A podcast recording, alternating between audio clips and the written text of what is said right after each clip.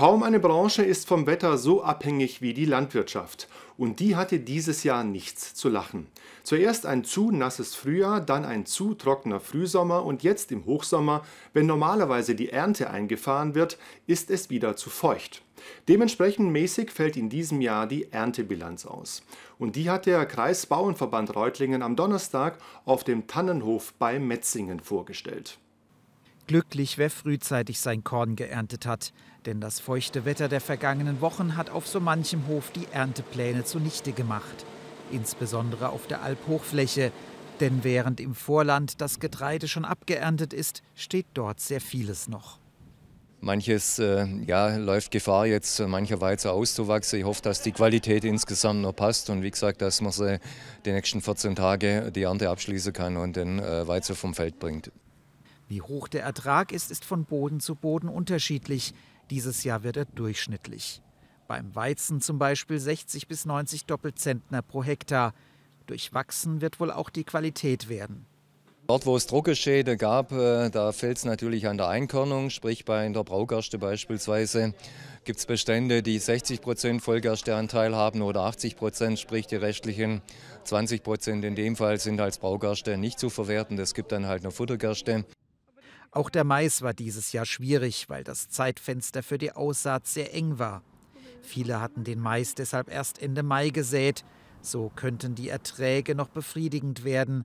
Einen Spitzenertrag werde es aber nicht mehr geben. Besser sieht's beim Grünland aus, also beim Gras. Beim Grünland äh, war es so, dass der erste Ertrag äh, sehr gut war, weil es einfach im Frühjahr viel geregnet hat. Dann war, kam die Trockenheit, der zweite und dritte Schnitt äh, war teilweise sehr mager. Jetzt haben wir wieder mehr Feuchtigkeit, das Grünland wird wieder grün und deshalb kann es jetzt auch nochmal einen guten Schnitt geben. Doch Landwirtschaft heißt heute viel mehr als nur Aussaat, Ernte und Viehhaltung. Landwirtschaft heißt auch viel Bürokratie, von der Landesebene über die Bundesebene bis zur Europäischen Union. Und da macht den Bauern derzeit das geplante Nature Restoration Law, das Naturwiederherstellungsgesetz, Sorgen. Was heißt es dann in der Konsequenz, in der Umsetzung in der Region? Wo gibt es weitere Einschränkungen und vor allem äh, ja, wird es bezahlt oder nicht bezahlt? Also wir sind alle Unternehmer und müssen unser Geld verdienen und wollen auch produzieren. Wir wollen Lebensmittel produzieren, um unsere Bevölkerung zu versorgen.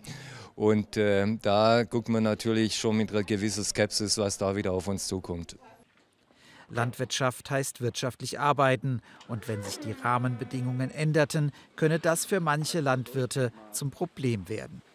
Man will äh, mehr artgerechte Tierhaltung, sprich für viele heißt es, in Betrieb zu investieren und wenn sich das nicht lohnt, dann wird halt nicht mehr investiert, dann wird die Tierhaltung aufgegeben. Und wenn man äh, seht, um ein Beispiel zu nennen, Schweinehaltung, wir haben einen Versorgungsgrad in Baden-Württemberg mittlerweile von unter 50 Prozent und das ist eine Entwicklung, die eigentlich dramatisch ist.